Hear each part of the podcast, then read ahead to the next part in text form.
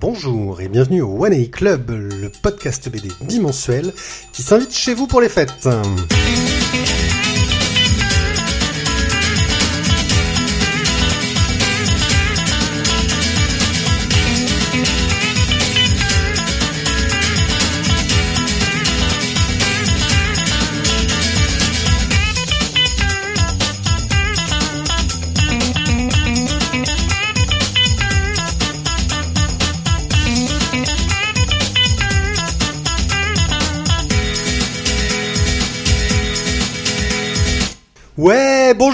Les gens, c'est la fête, on a eu plein de cadeaux, enfin on va les avoir parce qu'on enregistre un petit peu avant quand même, vu que nous ne sommes pas en live ce soir, je vous préviens de suite les gens si vous nous écoutez sur Synops Live. Je suis One Pied et je suis accompagné pour cette émission de deux personnes exceptionnelles. J'accompagne d'abord Ti devant moi. Bonjour Ti. Ho ho ho. Et le survivant de l'apocalypse, euh, Tio, qui se Je remet à peu près. Le voilà, le voilà, Machator, Machator. Voilà, je vous rappelle qu'hier est sorti le film Albator et que faut aller le voir, ça a l'air trop classe. Putain, il est trop classe ce Pierrick parce qu'en fait il vous dit qu'hier le film est sorti alors qu'en fait il est pas encore sorti. Ouais, je sais, truc, gère le timing, trop genre, bon. genre. Euh, Aujourd'hui, une émission euh, pour les fêtes. Vous voyez, on se repose pas. Nous, on bosse non-stop. Où nous avons parlé euh, un petit express rapide, puis on part sur nos chroniques avec euh, le dernier Valérian, le premier tome de Outzer, Tsunami, Astérix chez les Pictes, Turf. Notre splash page sera consacrée aux trois premiers tomes de la bande dessinée Chimère.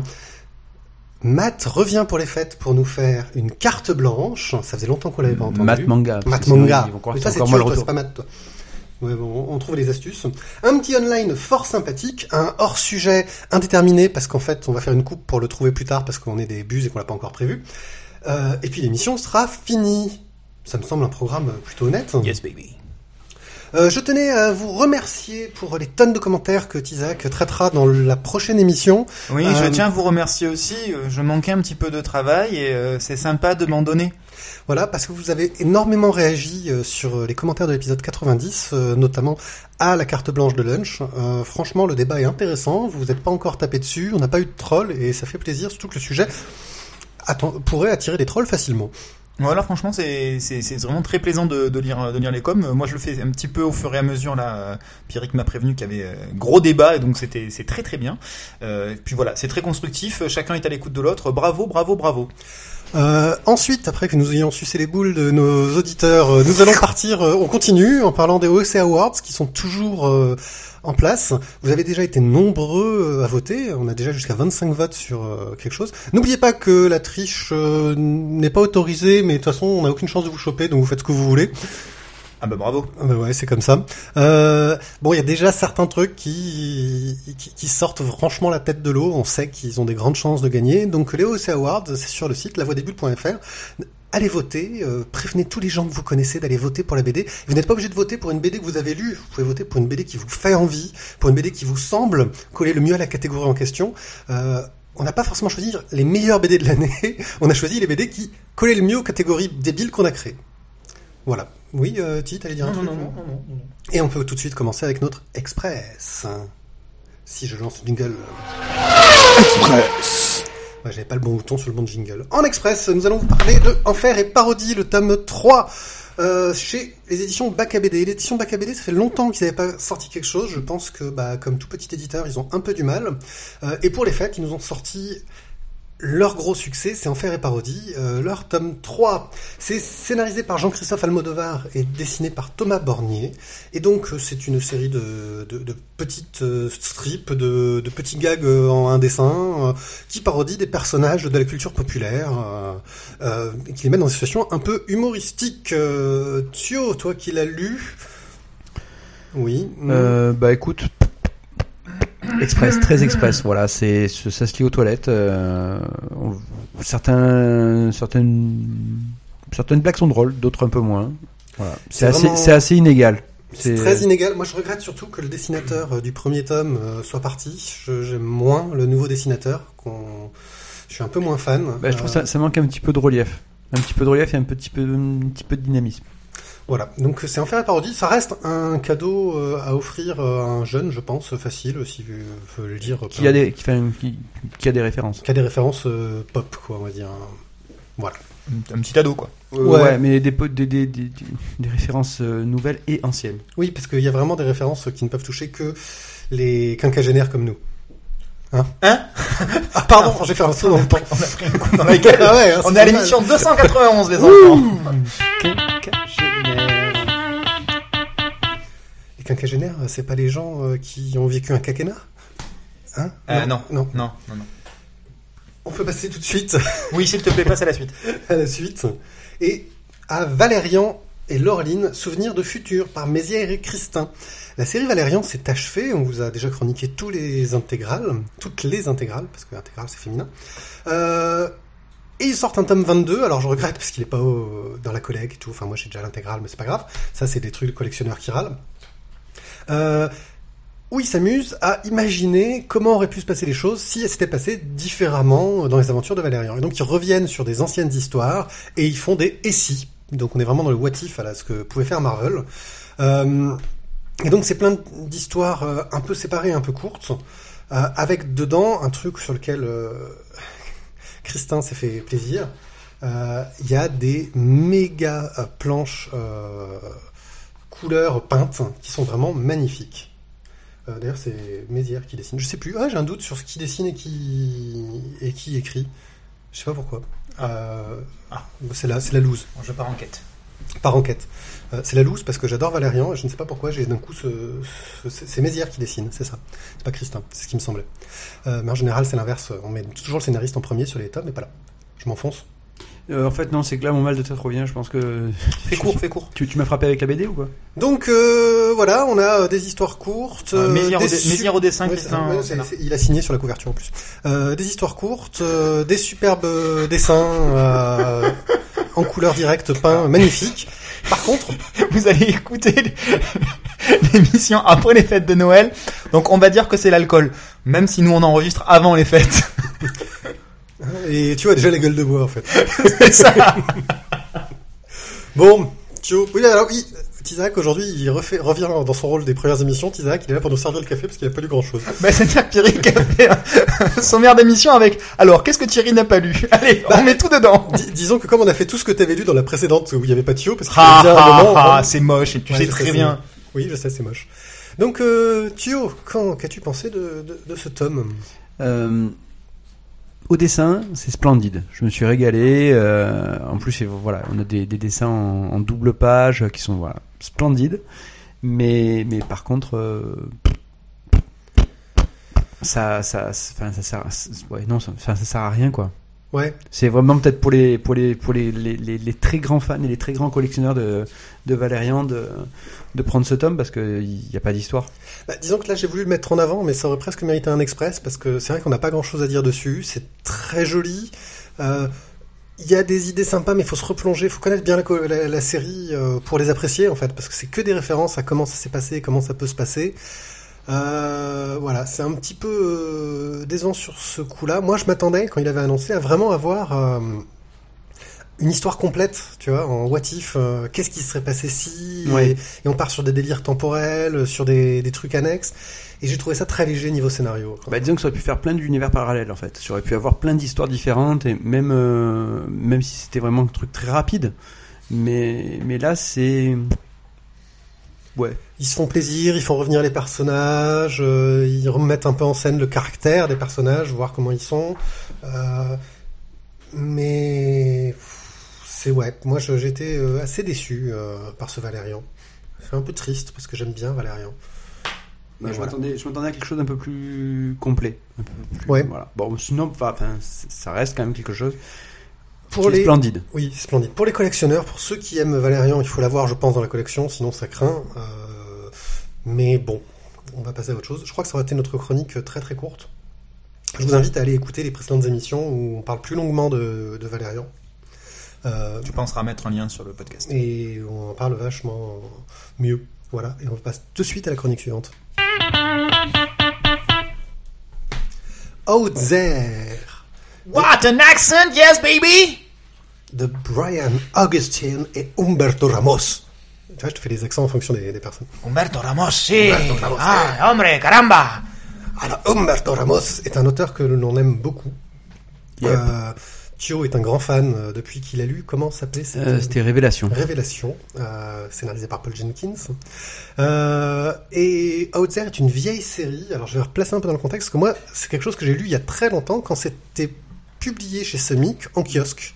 Donc on avait euh, deux épisodes euh, en kiosque, euh, c'était tous les deux mois donc. Euh, et là donc c'est un recueil des six premiers épisodes, donc des trois premiers tomes kiosque. Euh, c'est une série qui était sortie dans un contexte un peu particulier, c'est-à-dire que euh, ils avaient tenté chez Image Comics, chez Wildstorm plus particulièrement, de faire un label avec des jeunes auteurs à succès.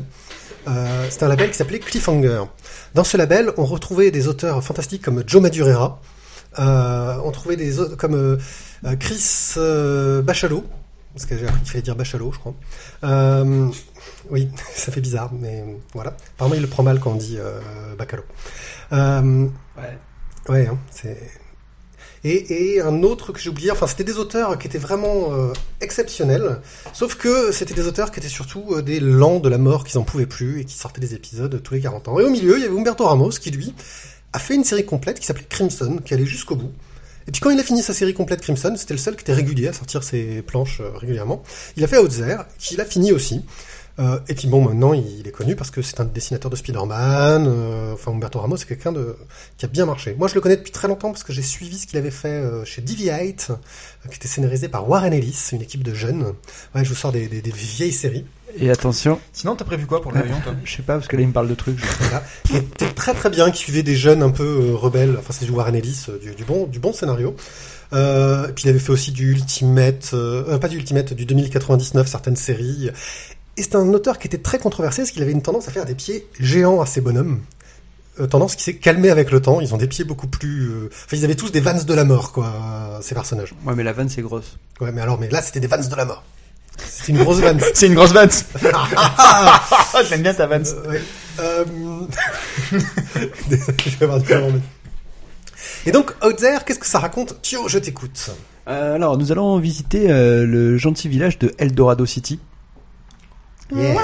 Alors sans doute un joli trésor, et c'est un trésor en fait, parce que c'est une ville super calme, euh, criminalité zéro, tout le monde est heureux, euh, tout le monde vit en- ensemble dans la splendide communauté. Il y a, il y a, il y a, il y a- Très américain, quoi.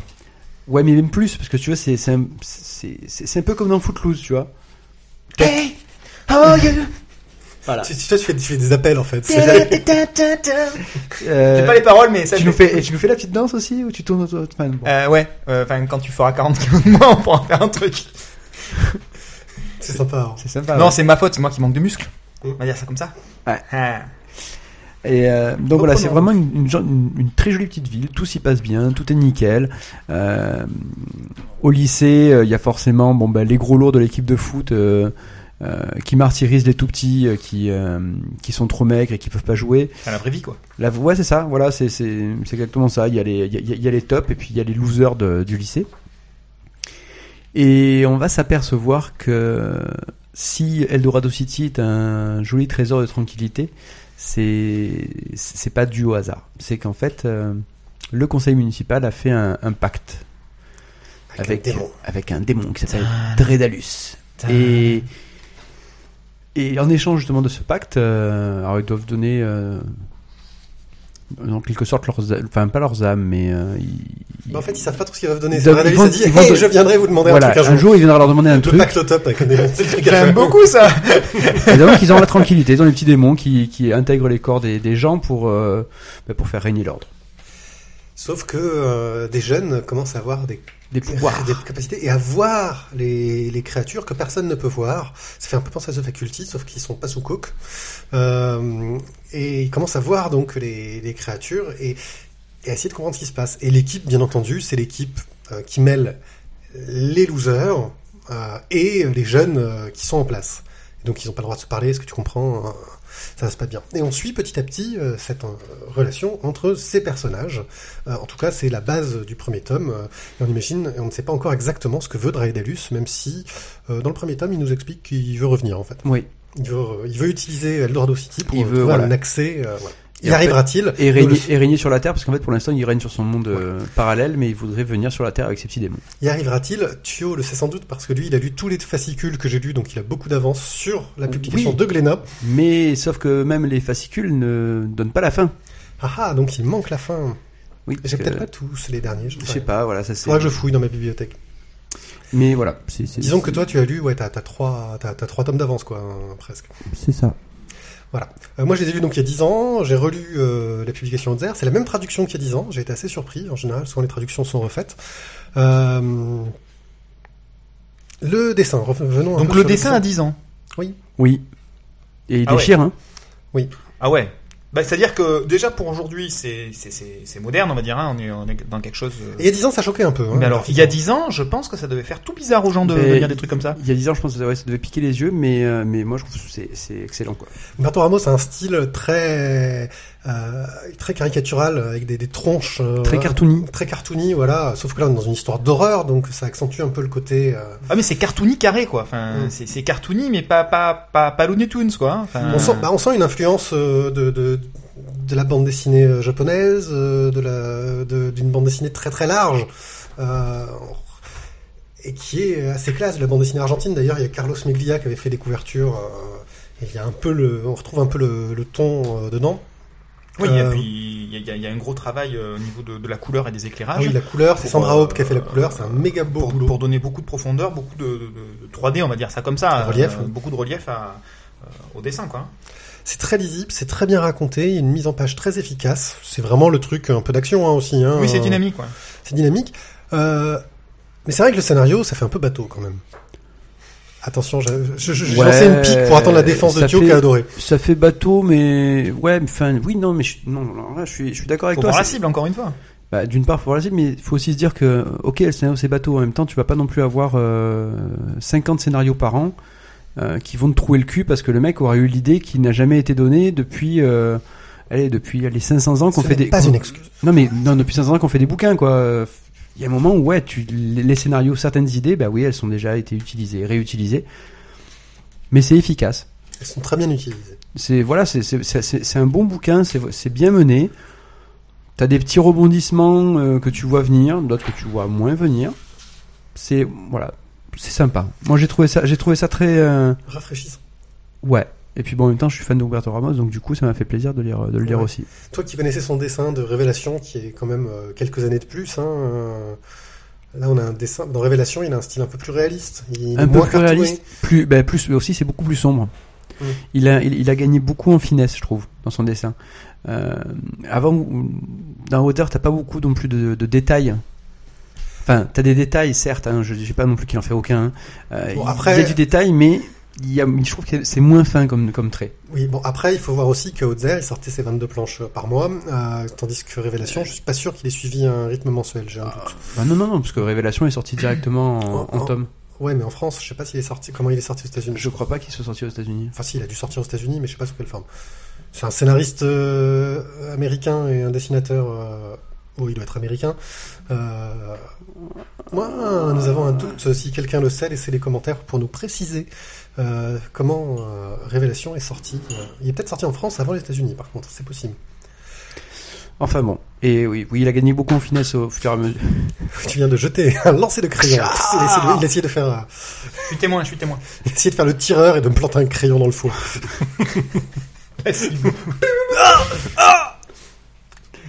Surtout que c'est quand- dans ces périodes, il faut surtout pas toucher au foie. hein. Ah non, ça, c'est l'organe le plus important. C'est douloureux.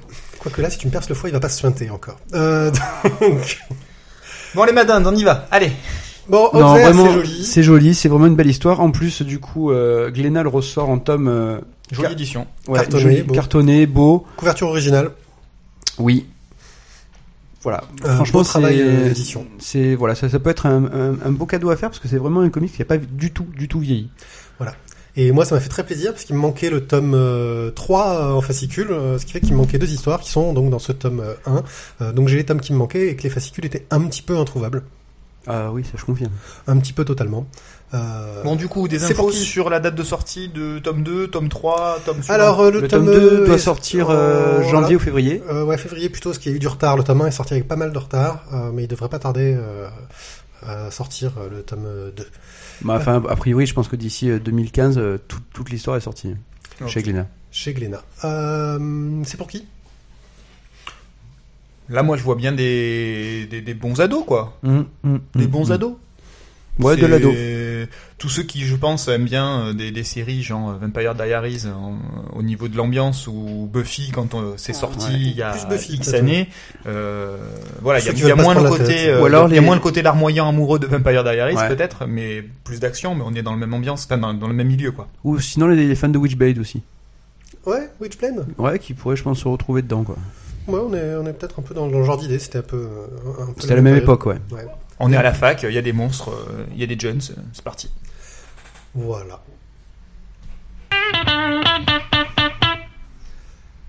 Tsunami. Ah. Alors, Tsunami de Pendant que c'est Piazzex. Alors là, la prononciation est forcément pourrie parce que je n'ai aucune idée de comment tu prononces euh, tout ça.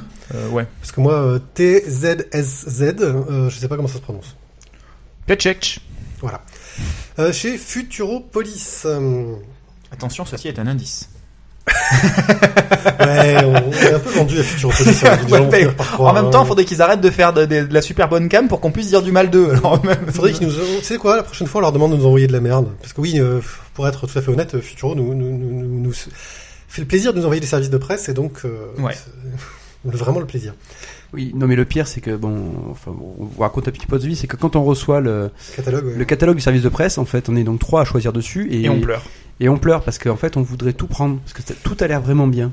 Et comme on n'est pas le One A Futuropolis Club, euh, qu'on va pas faire que du Futuropolis, faut qu'on fasse des choix. C'est ça. Et des fois, on passe à côté de perles, hein, apparemment, mais bon. Et c'est pour vous qu'on fait ça. Ouais. Euh, bah, c'est l'histoire d'un gars qui veut retrouver sa, Sa sœur, euh, qui est partie, euh, je me souviens même plus du nom du pays. En Indonésie. En Indonésie, c'était le. Ouais. Le- C'est en Indonésie au moment du, du tsunami. Voilà. Euh, et sa sœur était partie après le tsunami. euh, Elle était, elle était docteur en fait. Elle était docteur. C'est Elsa, ça. Elsa, et elle a disparu. Et lui, bah, il part à sa recherche parce que ça fait des années qu'elle a disparu. Il aimerait bien la retrouver. Et on va suivre un peu bah, son parcours, son enquête, euh, des années après le tsunami. euh, 6 ou 7 ans, je crois. voilà, après. pour savoir où est sa sœur et pourquoi elle a disparu, qu'elle a donné plus aucune nouvelle. Parce qu'en fait, elle y, est, elle y est allée après le tsunami pour s'occuper des gens. Euh, là, elle s'est, enfin, elle a travaillé justement pour euh, une, une asso humanitaire. Enfin voilà, elle, elle a bossé là-bas. Puis elle est partie. euh, elle a dit qu'elle prenait des vacances, qu'elle allait rester un peu dans le pays. Et là, euh, silence radio et plus aucune nouvelle. Et donc son frère part à sa recherche, sauf que son frère, c'est quand même pas le meilleur Indiana Jones du monde, quoi. Ben, c'est, le gars qui part avec euh, son sac et qui dit, il faut que je retrouve ma sœur. Ouais. Mais il part, enfin, Mais à la Déjà, base, non, il enfin, il, était- il il avait réussi à sortir de son immeuble et euh, C'est ça. parfois il allait à la boulangerie, quoi. C'est un peu ça. Puis il était tout petit quand sa sœur a disparu, donc c'est aussi pour ça qu'il part tardivement euh, à sa recherche. euh. Ouais, parce que son, sa mère est un peu dépressive quand même pour le coup. Non, Son père est mort. Euh, donc bon. il va en apprendre plus. Et donc, bah, on suit un peu les rencontres que va faire ce personnage euh, un peu partout euh, pour essayer de la retrouver. Euh, on va le voir se balader, rencontrer des arnaqueurs qui essaient de profiter de sa, de sa naïveté. Enfin, non, pas sa naïveté. Il est pas naïf. Il est juste. euh, Il est juste un touriste à la base. Ouais, c'est juste un touriste de base qui sait rien, quoi. Donc, il, c'est c'est pas une naïveté profonde, c'est une naïveté de, de la situation, on va dire. Euh, et puis, il va sympathiser avec certains, il va se faire bien enfler par d'autres. euh, Il va rencontrer l'amour. et voilà. Ouais. Le scénario est vraiment euh, très joli, très sympathique. Euh, on passe un, un très, enfin bon, j'allais dire bon, mais euh, ça reste un peu, un peu triste parce qu'on est quand même dans une recherche euh, intime du passé, savoir mais pourquoi est-ce que d'un coup ma sœur, alors que j'étais un môme, n'a plus donné aucun signe de vie? Est-ce qu'elle est vivante? Ne serait-ce que ça, c'est la question. Ouais. Et, et c'est très très bien mené, très bien euh, écrit. On, on suit, enfin c'est sur, mais c'est surtout l'illustration qui, enfin le- les deux sont vraiment euh, difficilement euh, in- euh, dissociables là pour le coup. Ouais. Tio, le scénario, vas-y. Tu es de retour, les enfants. Ben, tu, tu, tu suis en fait le pays qui est en, qui est en reconstruction tout en voyant les, les restes du, euh, du tsunami et des ravages que ça a produit. Euh, le bateau en plein milieu de, du village, je trouve que c'est saisissant quoi. Il te Oui. dit, oui, il attend, il, a- il, il- il attend, euh, il, il attend la prochaine vague pour repartir à l'eau. c'est un peu l'idée. Sauf qu'en fait, il est un petit peu à 600 mètres de la, de, de la mer, quoi. Ouais, mais on sait jamais. Sur une grosse marée, ça Sur peut une marcher. grosse marée, ça marche. Un autre tsunami. Ouais. Et, euh, et voilà, tu as suivi donc les aventures de ce, de- du, du papou, parce que c'est le seul blanc. hein.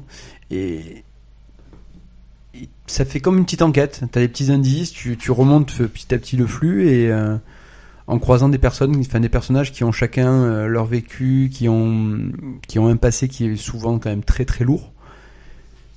Bah, ils ont encore le euh, le tsunami, même si c'était il y a des A années, laissé, est toujours là, a ouais. laissé, a laissé sa marque Ouais. euh, chez tout le monde. De la quoi. même façon que le bateau est encore au milieu, il est encore en plein milieu dans la tête de chacun, j'ai l'impression. hein. Oui, mais c'est ça. Et les gens ont- sont toujours en reconstruction, euh, de la même façon que le pays est toujours en reconstruction, quoi. Moi je trouve que Tizak il est trop fort, il arrive à faire croire qu'il a lu la Eh ouais, BD. mais je l'ai lu, je l'ai lu ul- en version ultra rapide pour tout Ouais, vous dire ouais. parce que j'aime pas, j'aime pas passer à côté de ce genre de bouquin. Et là, du, du- même au dernier moment, on a fait un changement de programme, donc du coup, euh, il, passe au programme, il passe au programme d'aujourd'hui alors que c'était pas prévu initialement. Et j'avais pas du tout envie de passer à côté de ça, donc j'ai fait une lecture ultra On te rapide. le laissera. Mais pourtant, mais j'espère bien. Euh, et pourtant, ben voilà, ce- j'ai encore plus envie de le lire que simplement en regardant la couverture, parce que bon, pour revenir trois secondes quand même maintenant sur les- la partie illustration, Pierrick vous disait tout à l'heure euh, que c'est indissociable du scénario, et quand on voit la qualité graphique. Voilà, ça donne une bonne idée du scénario, de la construction inte- intelligente du scénario, avec des actes clairement définis, je trouve. Même si on glisse, et on, on est quand même, je trouve, sur des, sur, sur des actes au niveau de la lecture et, et, du décor des scènes. Euh, ville, village, euh, machin, plage euh, et compagnie. Et sur le dessin, c'est c'est pareil. Donc on- euh, là, tu feuillettes, on a des, des pleines pages, des pleines pages de, de, de, de dessins à l'aquarelle euh, qui sont juste splendides, quoi, juste splendides. Puis il nous montre des dessins de avant après. C'est ça. Euh, là, il nous montre la, la, la mosquée qui a tenu en fait euh, face au tsunami, mais il nous montre les débris, enfin Mais c'est tout ce des qu'il y a devant maintenant, C'est un euh, pur carnage. euh. les rues, euh, enfin et des dessins pleine page qui sont vraiment euh, Ouais. Bah, Ce bluffants. qu'on ce qu'on peut dire, c'est que de manière générale, quand même, il y a très peu de petites cases. Euh, on est quand même, de manière générale, quand même sur sur des sur des cases. Très illustratif.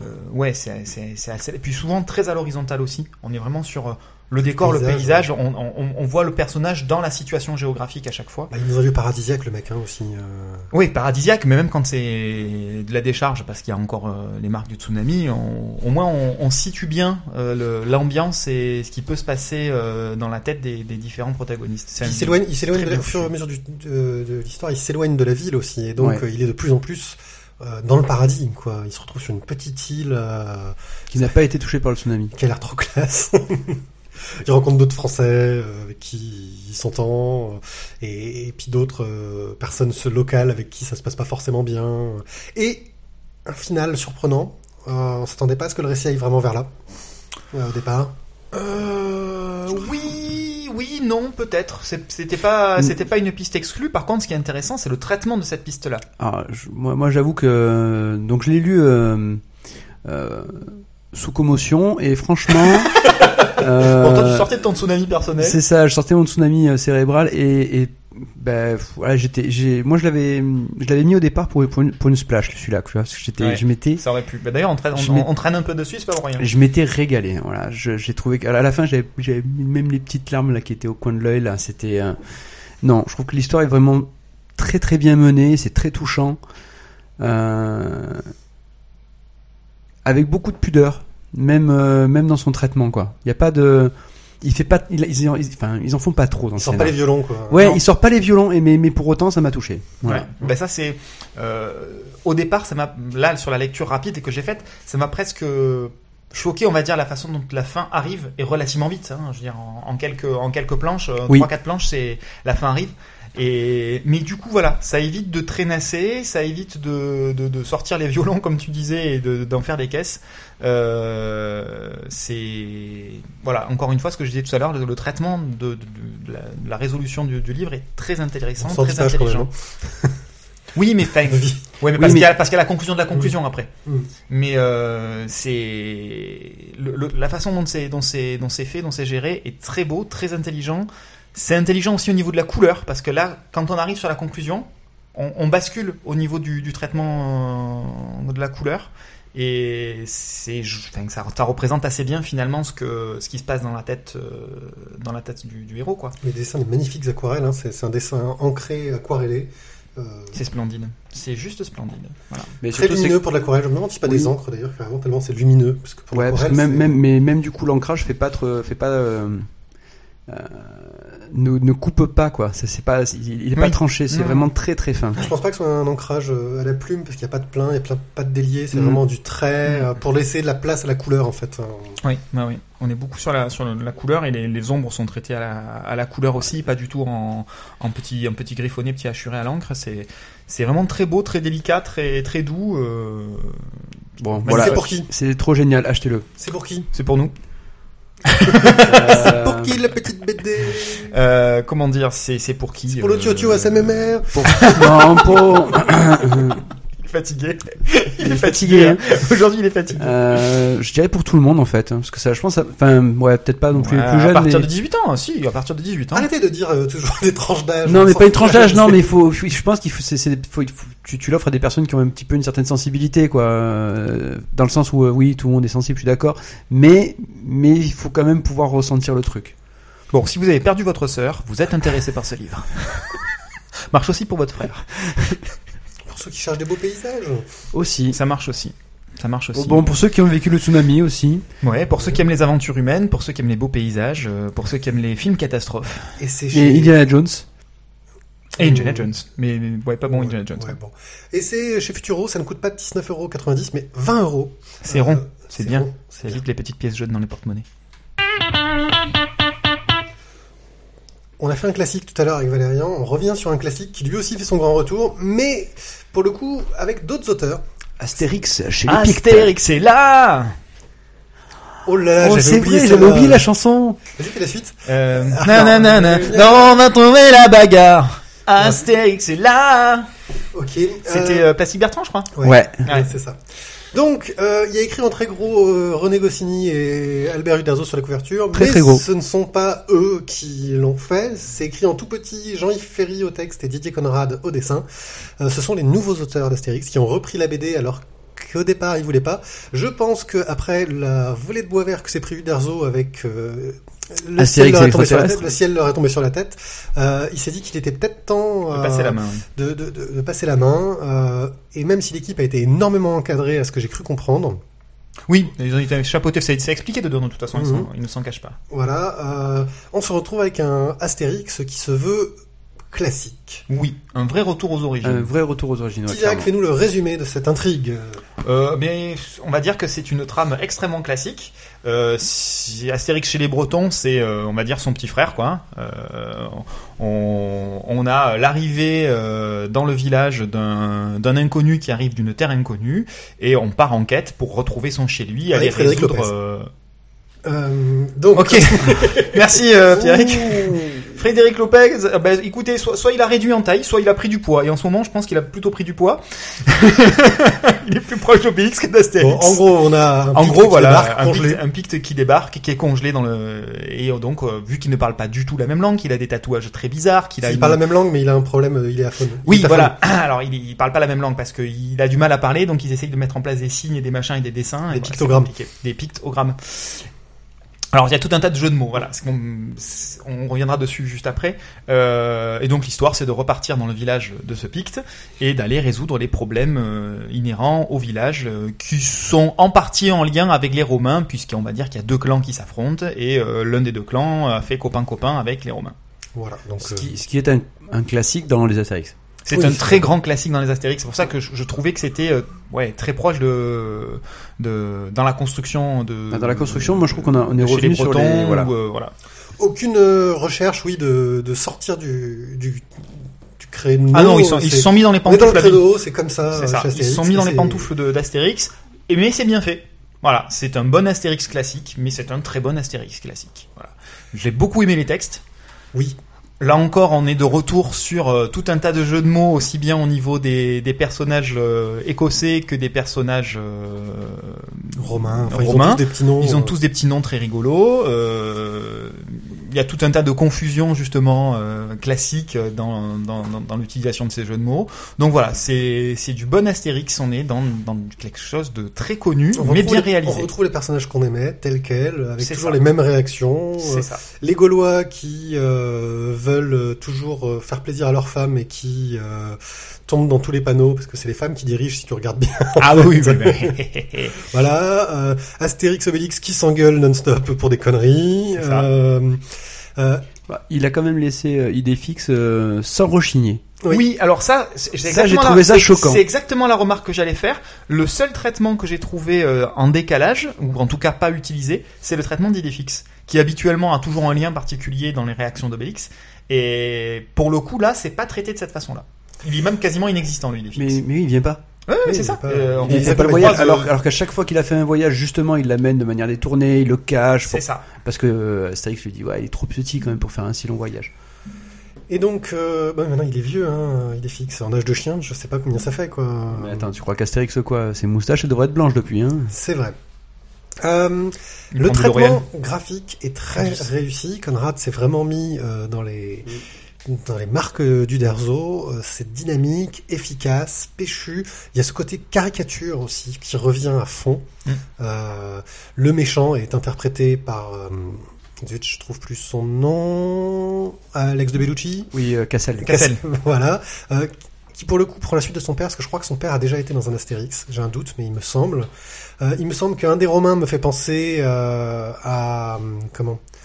À un personnage qui, un gars qui fait des trucs sur Canal, euh, dont j'ai oublié le nom. Bon, tu nous montreras le, le truc tout à l'heure. Voilà. Euh, enfin, on retrouve des acteurs, on retrouve des gueules, euh, c'est bien rendu, on trouve des jeux de mots. Peut-être Xavier François de Maison.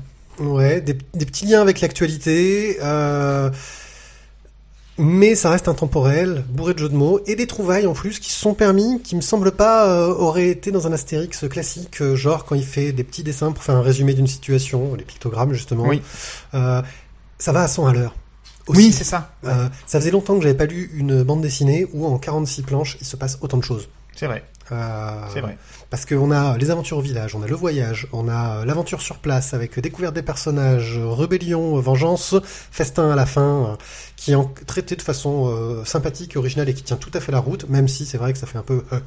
Mais oui, mais bon, on est, on est dans les chaussures. Hein. Ouais, mais euh, Astérix, c'est c'est toujours, c'est toujours des one-shots, quoi. T'as eu une aventure et c'est... C'est ça. Enfin, ce, riche, non, mais- ce- ce rythme était déjà avant. C'est ça. Il était là avant, mais c'est ça que je veux dire, c'est que euh, on aurait pu croire que euh, on, allait, on- on allait retrouver quelque chose de à, à l'ancienne, enfin tu vois, de plus modernisé dans, dans le traitement du rythme. Et là non, et je trouve que justement c'est très réussi là-dessus. Ouais. Euh, bah pour moi, j'ai voilà, j'ai retrouvé un Astérix euh, tel qu'il était dans mes souvenirs. euh, je peux pas dire parce que les Astérix, je les ai lus il y a longtemps, donc je peux pas dire s'il est exceptionnel. Je pense que de toute façon, il ne sera jamais au niveau d'un Astérix en Corse. Euh, Ou en Hispanie. Ouais, il était pas mal aussi. Mais en Corse, moi, c'est... bon, faut dire, j'ai vécu en Corse, donc euh, je reconnais beaucoup de choses. Euh, Euh, Cassel, vous savez quoi? J'y repense là. oui, Euh, ça pourrait être dans les 12 travaux d'Astérix. c'est possible. Faudrait vérifier. Un spécialiste pourra nous le dire euh, dans les commentaires. Ouais, les commentaires. Allez-y, amusez-vous. Que- De, mémoire, c'est dans les, dans les 12 travaux euh, sur un, Ouais, l'un des là- personnages. euh, Et là, et, et là, on va se faire flamber parce qu'on va avoir tous les, tous les fans d'Astérix qui vont nous dire oui, là, vous avez dit ça, c'est faux. Voilà. Bah, moi, je le lis pas comme un spécialiste. J'ai lu Astérix petit. Je crois pas les avoir tous lus en plus. Non. Euh, je, je pense pas. Alors, c'est- moi, j'ai lu tous les classiques. Euh, j'ai pas lu tout, euh, tous ceux que euh, Uderzo a fait seul. Elle fait seul. Bah, il s'était pas si mauvais que ça. Hein. Bon, le Grand Fossé était exceptionnel, euh, même si je pense qu'il y avait encore du scénario de, de Goscinny Mhm. qui traînait derrière.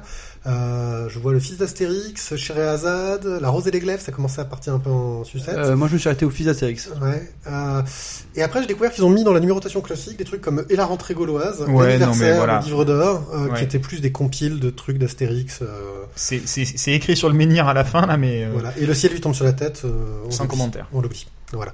Donc euh, je pense que Uderzo a laissé son bébé en de très bonnes mains. Oui. Euh, les auteurs ont peut-être encore euh, ont pas posé leur marque entre guillemets. Bah, c'est ce qu'on on en parlait tout à l'heure. C'est, c'est un petit peu comme euh, Velman et, et Jean-Ry. Et Johan, sur- euh, Johan, pardon, sur euh, ouais, c'est ça, mais Jean-Ry.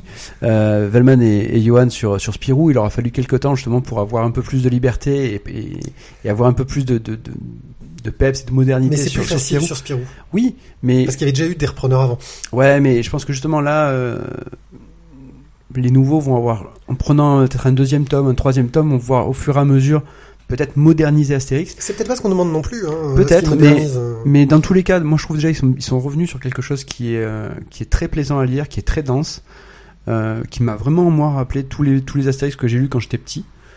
Et je pense qu'avec un petit, petit- un petit peu plus d'appropriation, ils vont, ils, ils vont peut-être faire vraiment des trucs Tu veux un qui petit sont Kleenex, très- Mathieu là Je- Ouais, C'est- c'est pas mais des auteurs- si, ça fait Puis c'est plaisir. pas des quoi. auteurs qui sortent de nulle part. Euh, Ferry qui avait fait De Gaulle à la plage. Enfin, j'ai pas lu grand chose de Ferry, mais qui est un auteur euh, comique qui est reconnu.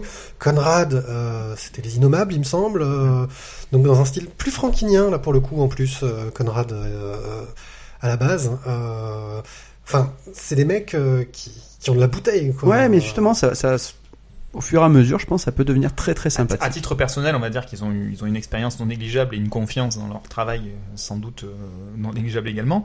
Du coup, en arrivant dans des, dans des chaussures comme celle-là, les chaussures sont pas trop grandes pour eux. C'est juste qu'il va falloir euh, les mettre à leurs pieds. Donc là, pour l'instant, ils ont laissé les chaussures de départ. Et puis, petit à petit, ça va se mouler à leurs pieds. Et effectivement, comme disait Mathieu, il va falloir deux, trois tomes sans doute pour que ils aient aussi d'une certaine façon l'autorisation du lectorat de, de, de partir avec leurs pattes à eux. Mais, Mais- je pense que c'est ce qui est attendu aussi, Enfin, c'est de du, du dans un lectorat, je premier pense surtout temps- du Derzo parce que oui aussi, ça va avec. Mais je trouve que ce qu'ils ont, en tout cas, ce qui est bien et ce que Uderzo a réussi, c'est de ne pas euh, refiler ça à des jeunes qu'il aurait pu euh, Modelé. modeler Mm. euh, comme il voulait. Il a des personnes qui doivent aussi avoir un petit peu leur caractère euh, et qui, voilà, c'est pas des gamins qui va pouvoir faire ce qu'il veut. Euh, je pense que il doit y avoir du sacré débat alors, dans alors le qu'est-ce qu'on fait. déjà, déjà, enfin, c'est pas parce que c'est des gamins que tu leur fais faire ce que tu veux. non, mais c'est euh, plus facile. Attends, je suis désolé. Tu prends, un Isaac, jeu- tu, prends un des- avis là-dessus sur les gamins à qui on fait faire ce qu'on veut, hein tu prends un môme de 20 ans et tu lui dis tu vas faire Astérix. Le môme, euh, il se dit c'est bon, j'en fais- je fais un tome, je- j'ai plus besoin de travailler jusqu'à la fin de mes jours, quoi. Bon, je te dirais que moi, les miens, euh, je leur fais faire ce que je veux. hein. Après, il faut juste sortir la bonne cravache, quoi. Bon, on va changer de sujet, je crois. Euh, voilà. Euh, c'est pour qui? Ha Ah ben là, tout le monde. C'est-à-dire que si vous voulez faire euh, découvrir à de jeunes enfants du Astérix, vous pouvez partir dessus parce qu'on est vraiment sur les, les fondamentaux. hein. Euh, clairement, je crois que le coach, le coach, euh, le On est coach revenu au jeu, quoi. On est revenu au jeu, aux fondamentaux, aux bases. euh, on est vraiment dans les valeurs initiales d'Astérix et Obélix. Et donc pour les tout jeunes, ça marche très bien. Et puis pour les amoureux d'Astérix, euh, quel que soit leur âge, euh, vous pouvez y aller quoi. Après, c'est plus une histoire Ben, de j'aime ou j'aime pas Astérix qu'une histoire Ouais, mais hein, je- enfin, je pense que même pour les anciens, ils se retrouveront plus, euh, enfin, Ah oui, certainement là-dedans que dans les derniers qui étaient sortis. clairement. Bande dessinée américaine, nous partons sur Turf de Jonathan Ross et Tommy Lee Edwards.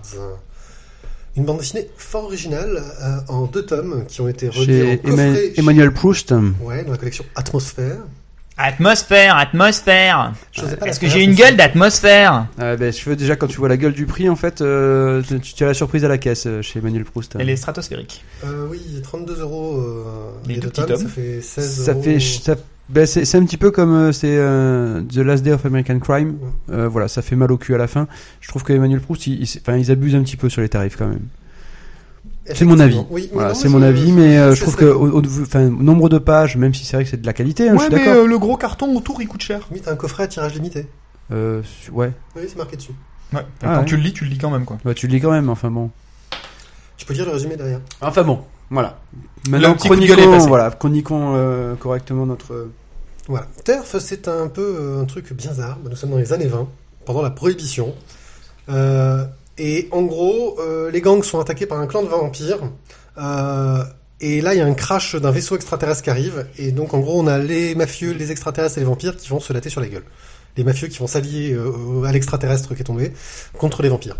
Alors là, tout de suite, vous dites, What the fuck? Ça. Qu'est-ce que c'est que ce scénar? Le mec, en fait, il avait plein d'idées. Il a dit, je vais tout mettre ensemble. Hey, on va faire Vampire versus Mafioso versus Predator. Predator. Oui, un peu Predator hein, dans le côté de l'extraterrestre. Ouais. Euh, voilà pour le pitch de départ. Je crois qu'on a... C'est très simple. Et donc on va suivre une journaliste hein, qui essaye d'en apprendre un peu plus sur euh, les séries de morts qu'il y a dans le milieu de la mafia. Oui. Euh, et un mafieux qui lui va sympathiser, voire à la limite fusionner euh, avec euh, l'extraterrestre euh, qui a Ouais. atterri. Parce qu'il est en train de se faire jeter. Ouais, en euh, fait, en fait, il, il va fusionner avec l'extraterrestre parce que grosso modo, il est en train de se faire tarter la gueule et qu'il va crever, quoi. Voilà. Et il va réussir à communiquer avec l'extraterrestre alors que personne ne peut parce qu'il parle extraterrestre, l'extraterrestre. Oui. Voilà. Ah, D'ailleurs, c'est un truc qu'on n'a pas dit sur Tsunami, c'est quand même que le gars qui va au Euh, en Indonésie, il parle d'un coup la bonne langue. Hein. Parce qu'il n'y a aucun problème de communication pour un mec qui est jamais sorti de chez lui. Oui, Mais c'est vrai. Bon, Ouais, mais ça, c'est les champignons hallucinogènes. ouais, champignons. C'est les champignons. Donc euh, voilà pour le pitch euh, de cette série euh, étonnante. Euh, on pourrait s'attendre à quelque chose de très mauvais, euh, mais c'est un clin d'œil au pulp, oui, au genre, euh, avec à chaque fin d'histoire, dans le prochain épisode, euh, des petits résumés en début, enfin, c'est vraiment du, du gros pulp, pas prise de tête, bien fun, euh, qui charque dans tous les sens. Yeah. Le dessin. Euh, réaliste, très sombre. Euh, Oui, très sombre, Par contre, parfois un peu confus. un peu, voilà, je veux dire un peu confus parce que les, les, les, les scènes de combat, euh, ben, en fait, manquent de dynamisme. C'est très statique. Très statique, il n'y a pas de, de, de, de grandes cases. J'ai pas eu cette impression, mais c'est possible. ouais. Moi, je, je trouve, enfin, mon avis, voilà, c'est qu'il aurait peut-être fallu faire des plus grandes cases quand il y avait des, des, des gros fights parce que bah, bah, c'est c'est en petit. Alors du coup, on a, fight sur un timbre poste, c'est pas très. bah, disons que ça, ça perd un peu de sa grandeur, voilà. Et sans, sans mauvais jeu de mots, on a, on a. Après, Ouais. on a, voilà, on a quand même des, des, des, des personnages qui sont intéressants. Euh, j'ai trouvé ça très drôle les, les traductions du, du, du- du- enfin le doublage du, du majordome euh, euh, vampire Oui, qui donc du coup en français parle avec un accent mais un accent à couper au couteau quoi oui, ils sont éclatés avec les accents, c'est du mal à comprendre. Enfin, ils, ils jouent vraiment sur les clichés, sur euh, les vampires, c'est des vampires tels qu'on les connaît. euh, ils montent leur armée de vampires pour euh, fracasser les mafieux. Il y a le grand ancien qui est caché mais qui va revenir. c'est ça et puis euh, en plus ils, enfin, les vampires quasiment ne se cachent même pas hein. euh, ils sont Ouais. arrivés dans la ville ils ont acheté la plus grande maison euh, ils commandent des euh, des centaines de femmes euh, pour euh, pour pour boire leur sang ils commandent même du sang directement c'est trash, c'est gore, mais c'est les années 20, c'était facile, tu comprends. ouais, c'est à pleine prohibition donc nickel Ouais, bah, il y a les réseaux pour faire passer les choses en contrebande existent, hein, c'est plus facile. Voilà. Donc, euh, c'est vraiment euh, plaisant, étonnant, c'est Turf, euh, chez Emmanuel Proust. Euh, quelque chose à rajouter? C'est pour qui? Alors, euh, je, je vais juste donner mon avis, euh, moi qui ne l'ai pas lu, qui ne fait que le feuilleter là. Euh, moi, le dessin ne me botte absolument pas. Euh, Moi, j'adore ce type de dessin. et la, la, la, la, la- la taille des cases, comme disait Mathieu, euh, est tellement réduite. Alors, dans le tome 2, j'ai l'impression que ça s'agrandit un poil, mais un petit poil. Hein. Dans le micro, s'il te plaît. Oui, Pardon, un petit mais peu. ça s'agrandit un peu, mais alors un tout petit poil. Mais euh, ouais, de manière générale, ça, ça manque, ça manque de dynamisme et voilà, la taille des, des cases n'y aide pas. Et après, voilà, le dessin, on adhère, on adhère pas. hein. Euh, Moi, c'est le genre de dessin que j'adore. hein. Euh, ça colle bien à l'histoire. euh, Il y a un côté sombre, gore. Je pense que le dessinateur marcherait très très bien dans un style horreur réaliste. Mm. Enfin, moi, pour moi, c'est c'est du dessin que je trouve très efficace. Alors, je vais moduler un tout petit peu. C'est que le dessin euh, sur la partie gangster et éventuellement sur la partie vampire, euh, je, je le, je peux y adhérer, on va dire. Sur la partie extraterrestre, euh, non, Ouais, ça. Euh, zé- zéro pointé. Ah ouais. Ah, moi, je, À je mon trouvais- sens, hein. Moi, je trouvais que justement, il y avait une réussite avec ce côté extraterrestre où il a réussi à, à pas être dans les clichés euh, de l'extraterrestre, à nous montrer vraiment une créature qui vient d'ailleurs et qui, on sent qu'elle vient d'ailleurs, qui a, euh, non, c'est- j'ai trouvé que c'était plutôt réussi justement le traitement de l'extraterrestre. D'ailleurs, c'est le truc le plus original de cette BD en fait, c'est le traitement de l'extraterrestre Ouais. qui est original, euh, alors que tout le reste est très classique. Euh, je trouvais que ça, ça marchait bien. T'as un petit, non, t'as t'as un petit passage aussi à la. Alors c'est un vieux film hein, des années euh, 80. Euh, C'était Enemy Mine, je crois. C'était euh, avec. euh, Ah, je ne vois pas. Ben, c'est un combat spatial où il y a en fait un gars qui se retrouve, un terrien qui se retrouve avec euh, un extraterrestre sur la planète et en fait ils deviennent potes. Ah, c'est un remake d'un vieux film euh, de Kurosawa, je crois. Euh, Ah, je sais pas. Il faut, non, de euh, Borman, je crois. C'est Borman qui a fait Enfin ce bon. film. Euh, Excuse-moi, mais cette planche-là, euh, Ah ouais, non, moi ça me va. là, là, cette planche-là à droite, là, Ouais, ouais, moi ça me va. ah, bah écoute, tu tournes la page, tu regardes celle de derrière Voilà. et. Bon, non, mais c'est une question de, de, de, de goût au niveau des planches. Euh, pour qui donc? C'était un film avec Dennis Quaid Oh, la classe. de 85. Mais c'était un très bon film, très sympa. Mais tu es un quinquagénaire, toi, non? Ouais. C'était un quinquagé- C'est parce qu'il a connu cinq quinquennats. Euh, J'avais 8 ans à l'époque là. donc, pour qui? Tu vas me le dire à la Euh, fin Pas pour moi. Euh... bah écoute, pour, les, pour, pour ceux qui aiment, qui aiment le pulp, qui aiment un petit peu les années 20, ces, ces, ces années voilà, de, de, de la prohibition, euh, le Z aussi, ceux qui aiment le Z. ouais, Un gros pour les fans mélange. des incorruptibles. Gros mélange qui part dans tous les sens. Ouais, Donc- par contre, c'est vrai que c'est, ça pour le coup, c'est, c'est un gros gros mélange. Il y a un gros mix de tout et Moi, années C'est- 20, ça va. Vampire, ça va. Gangster, ça va. Et mais, ah, Capitaine Flamme qui débarque là, si tu veux, j'ai un peu du mal, quoi. non, mais c'est ouais bon. Voilà, le seul, le seul, le seul défaut quand même, c'est que même si l'histoire est bien, même si c'est un gros mélange et que euh, c'est, c'est intéressant, euh, le prix est très très très très très très très très très trop cher. Oui, le prix fait, fait un petit peu mal euh, derrière. Sachant que ça t'aurait coûté moins cher si t'avais acheté les deux tomes séparément. Préparation Voilà. H. Préparation H. Classe. C'était la veille de Noël, et une pauvre petite fille était seule et abandonnée. Ses parents étaient décédés il y a peu, et elle traînait dans la rue. Triste et malheureuse. Heureusement, une jeune femme arriva et vint la chercher. Bonjour, petite fille, tu as l'air fort malheureuse, et tu sembles manquer de nourriture. Si tu veux, je peux t'emmener dans un endroit magique où il y aura plein à manger. La petite fille sembla intéressée et accompagna la jeune dame. Elle se retrouva dans un endroit merveilleux où tout était beau, les décors magnifiques, le paysage fantastique, plein de jeunes femmes dans de superbes vêtements, très légers certes, mais de très jolis vêtements. Elle se dit "Oh, si je pouvais être aussi belle qu'elle." La dame lui dit "Eh bien, pas de souci, je t'offre des vêtements qui te permettront d'être une princesse et une merveille. Par contre, parfois certains jeunes gens viendront te voir plus ou moins jeunes d'ailleurs, et te demanderont de les ôter. C'est là que tu auras suffisamment à manger.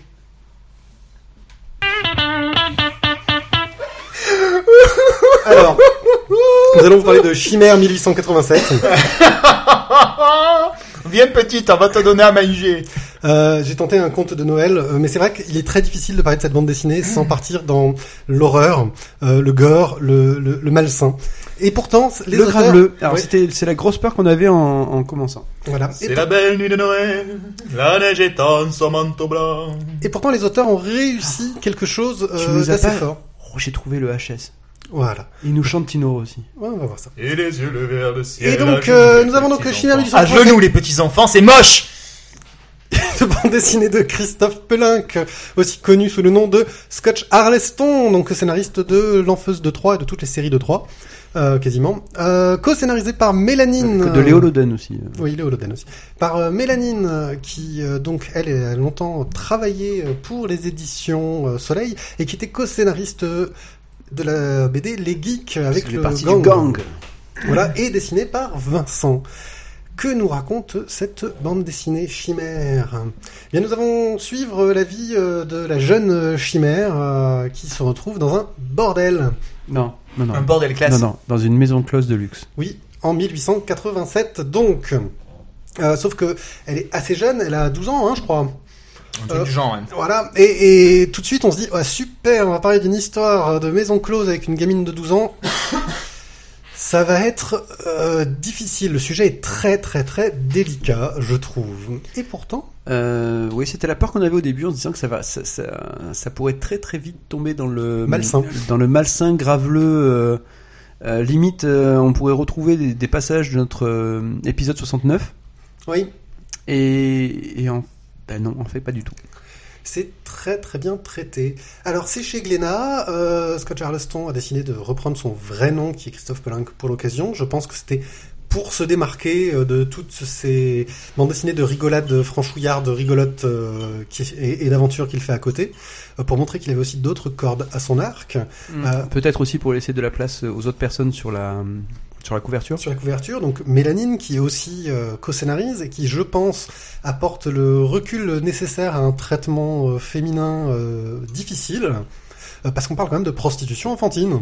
Et c'est un sujet joyeux. Vous savez, nous, pour Noël, pour les fêtes, on vous parle de prostitution enfantine. On est, on est vraiment des, des, des gars sympas. voilà. Euh, et donc, elle va rejoindre euh, cette maison close, sauf que cette jeune chimère, euh, en fait, euh, n'est pas très naïve, justement, pas du tout. Elle sait exactement ce qu'elle veut, elle sait bien où elle est, et elle va décider de tenter de l'utiliser, euh, sachant que son objectif, c'est quand même euh, bah, elle a une dette hein, qu'elle doit payer euh, bah, en, faisant, en ayant des clients euh, et des clients influents. Parce que Mais on sent, voilà, tu- on, on sent quand même dès le départ que cette, euh, cette gamine, au-delà du fait de savoir euh, où elle est et d'arriver à en jouer, elle veut jouer des codes et des charmes euh, de, de, l'agent féminine euh, pour un objectif que nous ne connaissons pas au départ. ce n'est pas une jeune fille innocente, c'est surtout ça. Euh, Bah, en gros, dès- elle a 12 ans, mais elle a une vie tellement galère que... C'est ça, parce que dès le début, euh, même le jour de sa vente, euh, on, on- on sent déjà qu'elle a compris beaucoup, beaucoup de choses. C'est ça, on n'est pas loin du loup de Wall Street quand même. Hein Oui. Elle, elle veut se... Bah, en gros, elle gère pour être vendue, elle, au meilleur prix, pour gagner un maximum d'argent, pour que sa dette, elle, le moins longtemps possible, à la payer. C'est ça, elle, négocie euh, tout de suite avec la tenancière que euh, si elle arrive à faire grimper le prix euh, au-delà d'une certaine somme, euh, bien la différence sera déduite de ce qu'elle doit. Sachant que ce qu'elle vend, c'est sa virginité, quand même. Hein. Un détail, c'est classe. c'est classe. Et au milieu de tout ça, on a plein d'hommes influents, parce qu'on a la construction du canal de Panama. C'est cela même. Et euh, bah en gros, euh, c'est un peu la loose, c'est un peu la galère, les travaux euh, durent longtemps, euh, et il y a un peu des manipulations euh, pour savoir Politique, euh, espionnage. Il y a du espionnage. jeu d'influence derrière.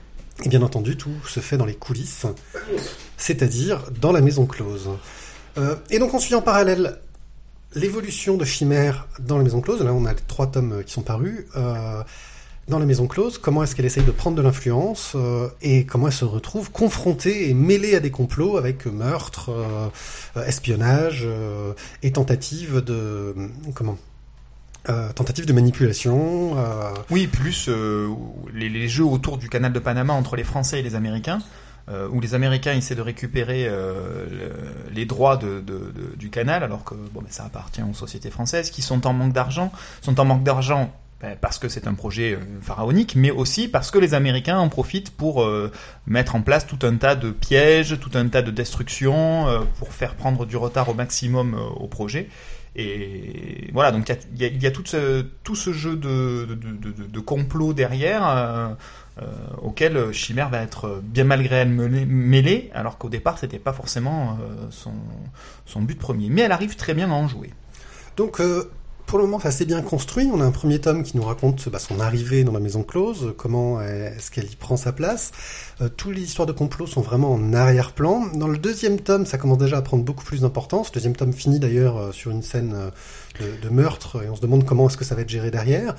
Euh, ils en profitent pour nous montrer d'autres lieux de, de Paris de l'époque, euh, là où on mettait les fous, euh, les hystériques. Oui. Euh, et c'est très sombre, c'est très glauque, c'est très très noir. Euh, franchement, voilà, on a choisi ça euh, en truc de Noël, mais. euh, Mais bah, enfin, en plus, Chimère, euh, justement, dans le passage à l'asile, euh, elle fait quand même très peur. hein. Oui.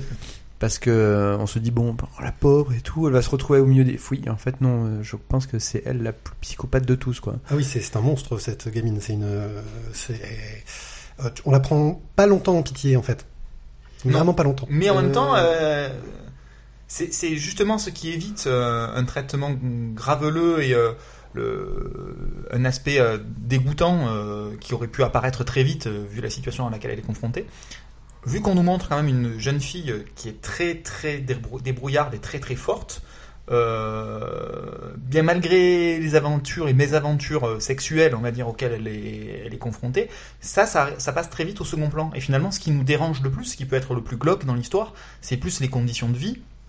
Euh, c'est plus les conditions euh, euh, d'action, euh, la vie de, de- de- la classe populaire à, à cette époque-là, euh, le- les soins qui peuvent être prodigués aux, aux gens et aux, aux- jeunes femmes qui doivent qui doivent avorter notamment, euh, etc. Euh, toutes les conditions de vie, donc comme tu le disais, dans les dans les hospices et les, les, les- les maisons, les asiles, euh, voilà, tout, tout ça est très glauque et voilà, c'est c'est le côté misérable, on va dire. Hein, cet aspect-là, on est à peu près dans les mêmes époques d'ailleurs que Victor Hugo. Hein, la, la- la 87, fin euh, oui. 87, on est sur la fin de, de vie.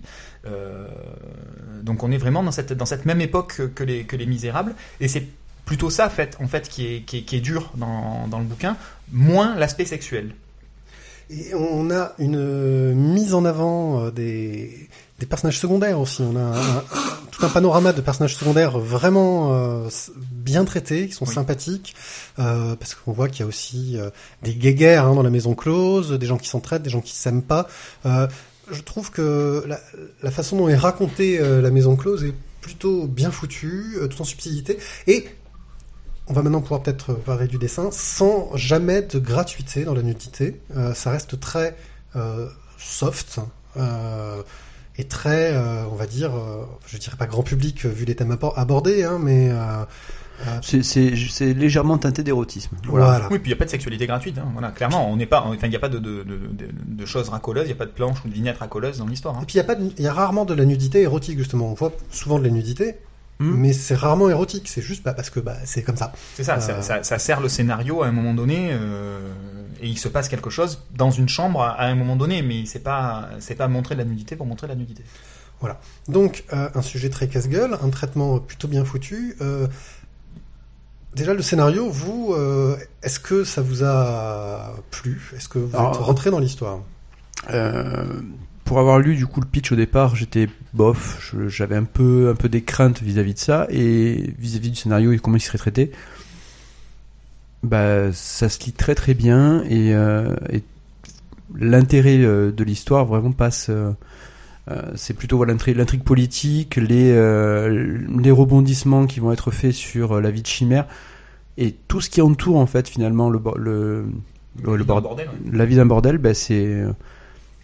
voilà, la vie du bordel, on s'en fout, mais tout ce qu'il y a autour est vraiment super intéressant et c'est très bien mené.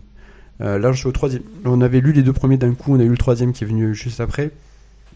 Et, euh, et ouais, enfin, j'attends, j'attends la suite parce que j'ai vraiment envie de savoir ce qui va se passer euh, au, au niveau des, des, des personnages et, euh, et de la suite qui va être donnée aux différentes intrigues qui ont été mises en place. Un petit clin d'œil euh, facile quand même, j'ai trouvé euh, scénaristiquement, c'est le clin d'œil à Jack l'Éventreur, qui est fortement sous-entendu. Euh, Oui, mais ils en font pas des caisses non plus, quoi. Voilà, Ouais, mais j'ai trouvé ça un petit peu un petit peu lourd par rapport à justement la finesse qu'il peut y avoir dans le reste de l'histoire. Euh, je trouve ça un peu lourd, mais sinon, euh, enfin, c'était pas nécessaire de faire de référence à Jack l'Éventreur en fait. Oui, c'est sûr. Enfin bon, ça reste, ça reste un détail dans l'histoire. Ça prend pas de, Oui. ça prend pas de place, quoi. Euh, j'ai un peu les mêmes remarques que, que Thio, à la différence près que je n'avais pas lu le pitch euh, avant de commencer à lire. Et du coup, ça surprend un petit peu au départ et on a euh, vraiment, j'ai ressenti cette, cette crainte de, de, de, de glissement vers du graveleux. Et en fait, ça disparaît très vite et on est très vite pris par, euh, par les différentes intrigues, les différentes pistes qui nous sont proposées, les différentes histoires parallèles euh, qui, qui existent dans, dans, dans ces trois tomes.